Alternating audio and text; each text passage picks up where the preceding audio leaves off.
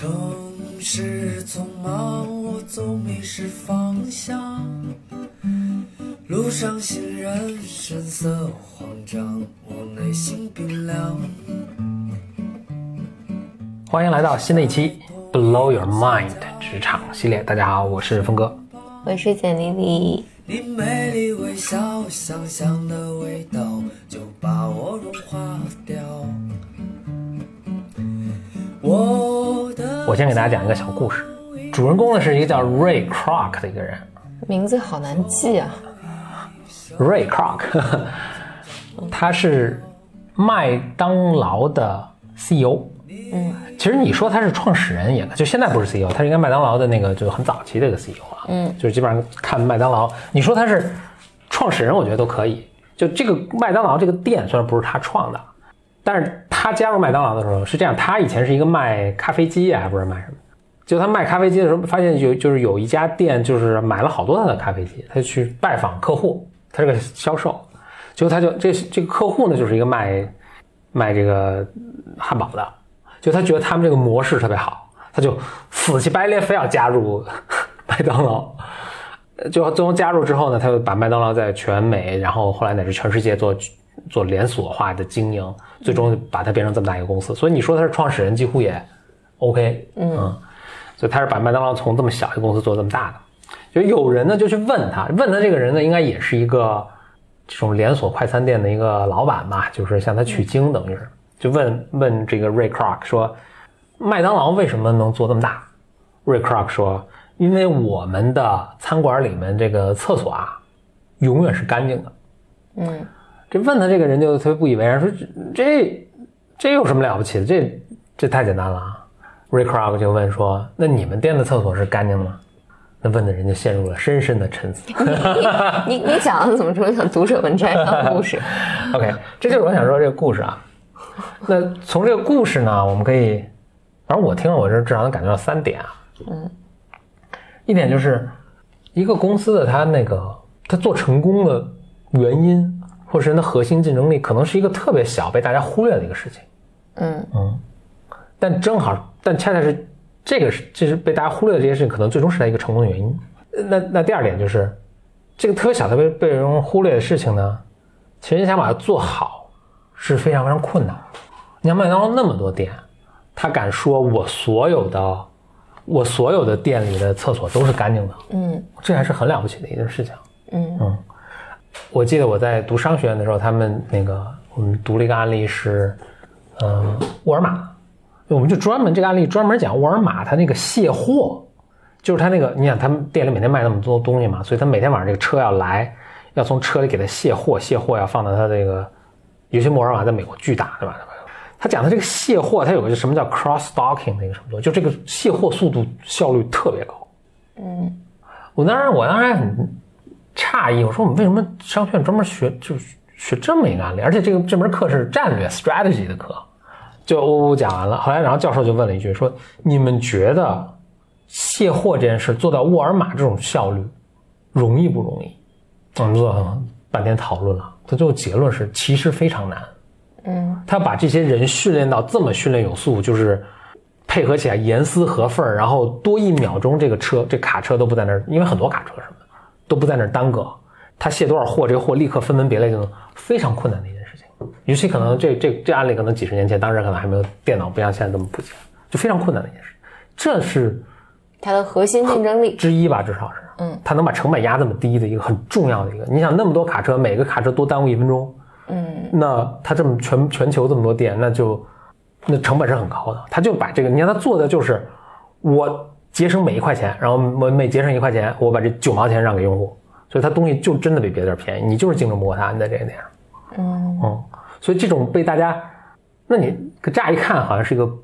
很稀松平常的一件事，但做到极致是非常困难。所以正好恰恰是。这种被大家忽略的事情，你要把它做到极致非常困难。但你能把能把它做到极致的话，就成为你核心竞争力，别人干不到你。嗯，那最后一点呢，就相关的就落到每个人身上了，就是如果你能在这些小事上做到特别好，能在公司现有的基础上，比如说还改进，还提升效率，提升它的质量，啊，你就成为公司的核心竞争力一部分。嗯，那你想，呃升级，你想涨薪，还是一件困难的事吗？啊、你也不可能被 fire 了，对吧？嗯嗯，所以就是这些小地方你把它做好。无独有偶，我曾经听过俞美红说过一个非常类似的一个段子。俞美红说，但是他也都是那种励志的那种，跟学生去去做演讲。他说，你做扫厕，就是你你加入新东方，你从扫厕所开始做，你也能做到取代我的位置当 CEO。他说你就你就这么干，就是你比如说你来一个人，你一大学生到我这面试，我们说哎我们这儿没有别的岗位，我们只有个扫厕的岗扫厕所的岗位，你愿不愿意干？说你要愿意干，哎，我首先对你印象就不一样，就不一样。你你这一个大学生，你还愿意做扫厕所，这个心态是跟别的大学生很不一样的。那你去扫厕所，那你想你大学生扫厕所，你肯定扫比别人都干净啊，啊、那我看你扫的好，那 OK，我把这一楼的厕所都给你扫了，就你可能最开始扫三个厕所，一楼厕所都给你扫，你把这些阿姨都给我管理好。如果你把这阿姨都管理的特好，那阿姨还挺难管的啊。你把这楼的厕所都扫很好，哎，我觉得你管理能力也行。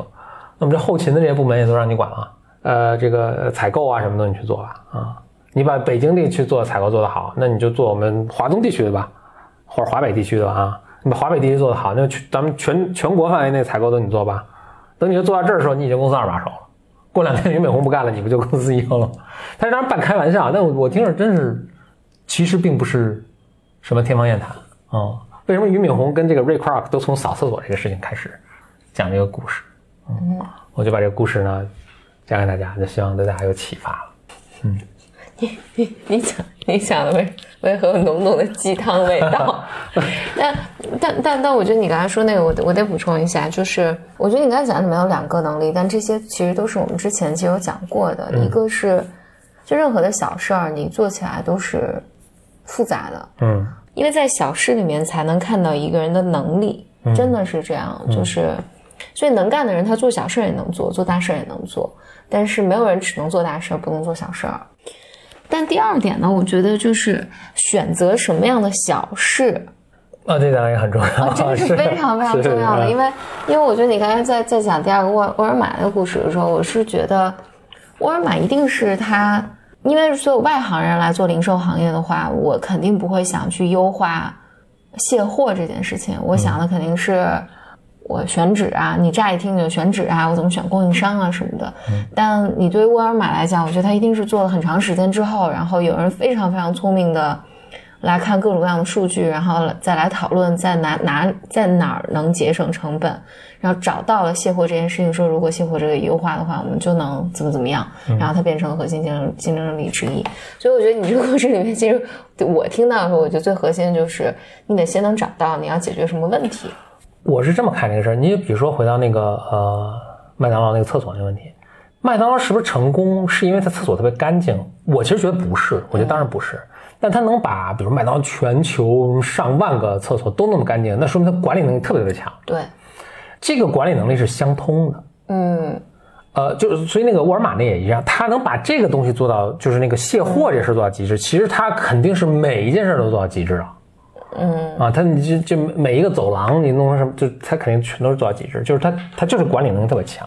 但这种管理能力是相通的，所以就你尤其你刚开始做哪件小事儿，我觉得不是那么重要，是因为只要你在这上展示了你的一个一个综合的一个管理能力，因为大多数小事儿可能都是这样的，不是那种高精尖的那种，就是我在这儿弄特别好，我换到一个别地儿，一个另一个工种完全做不了。只要你在这个上面体现了你的一个学习啊、管理能力啊、你的做事态度啊、你整个的一个一个人的性格啊等等，那其实你就证明自己了。那大家其实是会逐渐逐渐把更重要的事情放在你最能能者多劳，最终都是你你甭管你最终开始的一个分配可能是随机的，但随着你体现你的能力的时之后呢，你会越来越放到一个跟你能力匹配的一个更重要的一个职位上。嗯嗯所以就刚开始的时候，你不管给你分配成一个什么样的一个一个奇怪的工作，你都你都尽力把它做好，嗯做到超越了你就仅就超越了所有人期待的这么一个、一个一个位置。那个 Paul Graham 做了对这有一个比喻，就是好像爱因斯坦设计电冰箱一样，大材小用。Paul Graham 对我觉得就是 Paul Graham 是我因因为我觉得设计电冰箱也是很复杂一个东西。爱因斯坦还真的设计过电冰箱。嗯那个爱因斯坦他以前不是那个瑞士瑞士专利局的吗？他自己自己申请了一个专利，就是那个电冰箱的什么压缩机，所以爱因斯坦真的真的设计过电冰箱。Paul 抛光其实整体来说，他对创业，就是抛光是我很喜欢的一个投资人，他说过一个特别有趣的、一个特别逗的观点，就是什么叫创业？创业就是大材小用，嗯，就是你是那么那么聪明，但让你干一个特别特别简单的事情。你是爱因斯坦，但是你让让你去设计电冰箱，但是你在设计电冰箱这个事儿碾压所有人，你就成功了，赚钱了。嗯，所以你看都是什么？我是名校毕业的，我去卖猪肉，但我猪肉卖的比别人所有人都好，我就能赚钱啊。当然你也可以去搞科研，但这个就赚不了这个钱。所以创业都是你你要把自己的身段放低，然后去做特别特别基础的一个事情，但你把这个事情做的碾压所有人。呃，你在你的第一份工作的时候，我觉得也要用这个态度。嗯，大学生那怎么样？你看你扫厕所，你别人扫的好吗？多半你可能做不到，但 但你得能知道做不到。这这幸是我们这集是鸡汤故事，我跟你讲。因为我我这个我经常想到，就是我应该在 B M 里面，我们主系列里面可能有讲过这个故事，就是因为我我有一段经历是在餐餐馆打工，嗯，因为我当时在一个马来西亚的一个餐餐厅打工的，嗯，就是打工的时候，我我才开始有这个强烈的认知，就发现，就你名校研究生，你也没比别人我啥也不会啊，就是端盘子，就就特别简单，特别简单，就是。你上菜的时候，你端盘子，先上哪个菜，后上哪个菜，然后这样你的你的盘子不会倒。嗯，就这个你真的是你不做你是想不到的。嗯，然后我记得那时候我们还有酒窖嘛，就是就每天晚上你要数那个今天客人们都都走了，然后你要数今天哪些东西就在在柜台上的少了，然后你要到酒窖去搬酒，给酒窖怎么打扫卫生，就这些东西就它都。它都需要你有经验和以及你去思考，嗯，然后你才能有可能做得更好。所以，就我我觉得那个时候，我觉得年纪特别小的时候去做这个事儿，我觉得还挺好的，就是不要小看小事情。今天这个节目，我想说第二点，这是前两天简明礼跟我也是复述别人的一个说法，我觉得这个说法特别形象。就我们在节目中其实特别强，一直在强调的一点是沟通。中的一个一个效率和一个效果的一个问题，我其实一直鼓励大家在说的时候，不要要要特别追求一个特别直接的一个效果，特别是呃，我强烈建议女生啊，要尤其观察自己说话的这种效果，就是不要说那种我觉得有可能什么某种程度上就说这些话后面，我觉得其实是有很复杂的各种心理上的这种动机了啊，但我们就这里就不做这个讨论了，但是你。你从行为上，我特别鼓励大家，就是有意识的观察到自己有没有在说这样的话，并且刻意的去阻止自己去说这话。就这种表达对你这对你职业发展，我觉得百害而无一利。一方面掩盖了你真正一就是是稀释了你真正想要表达那个意思；另一方面给别人造成一个就相当不好的一个印象，就是这个人缺乏自信、缺乏领导力等等。你可以觉得说你这就是你说话的一种习惯，或者是。你你确实说话中有保留，但是就很遗憾的是，我们在一个呃职业环境中的一个沟通，就就总有例外啦。但是在职业环境中的一个沟通，其实大多数情况下，大家是希望看到你一个有决断力、有有判断力，然后对自己的判断是也有信心的一个人。我特别喜欢的一个英文上的一个表达叫做 “strong opinions lightly held”，就我的判断是很确定的。但是当有新的信息出来的时候呢，我并不是不愿意改变我的想法了。哎，我觉得这个就是一个很好的状态，有判断力做决断，然后去执行。然后当有新的信息什么情况出来的时候，我再做改变。但我这么说出来还是比较抽象了。然后那天我们听到一个说法，就是形容说说话不要穿衣戴帽。对我纠正一下，是说话不要穿靴戴帽。哦，穿靴，OK，嗯，反正就不要穿东西，不要再，就要赤裸裸的把你的话直接的。表达出来，表达出来，嗯，这样大家其实都才能有印象，你说了什么，嗯嗯，就是否则的话，人们很容易不能听懂你要表达什么，嗯嗯。嗯，所以你看我们在录这个播客的时候，基本上说话也都很直接，我们在录这个播客的时候就说话也都很直接，冒了一个风险就是，总会有人留留言来说，哎，这是个什么例外情况，哎，那是个什么例外情况。没错，都有这些例外情况，但这不是我们想在播客中，或者我们想在这个节目中想做到的，不是方方面面的各种边际的情况都替你覆盖掉。那我们核心的这个 message，核心的这个想法，其实就被淹没掉了，就没有人能记得了。我们就是要把一个很强烈的一个想法，呃，强烈的一个观点发送给你。那些例外的情况，那些剩下的百分之五、百分之一的那种情况，那你自己在你的，你通过自己的判断和你自己的经验去做这种小幅度的修正就完了。那就不是我们这个播客需要做这个工作。播客给你做的是给你带来一个新的一个观点。OK，这就是我们本期的 BOM 职场系列。喜欢我们节目的听众朋友呢，可以在喜马拉雅的 App 上面搜索 BYM，就可以找到我们了。我们每周呢会在周二的时候更新。期待下次再见到你，拜拜。我的骄傲已不再重要，说一声你好，紧张不得了。你的脸上写满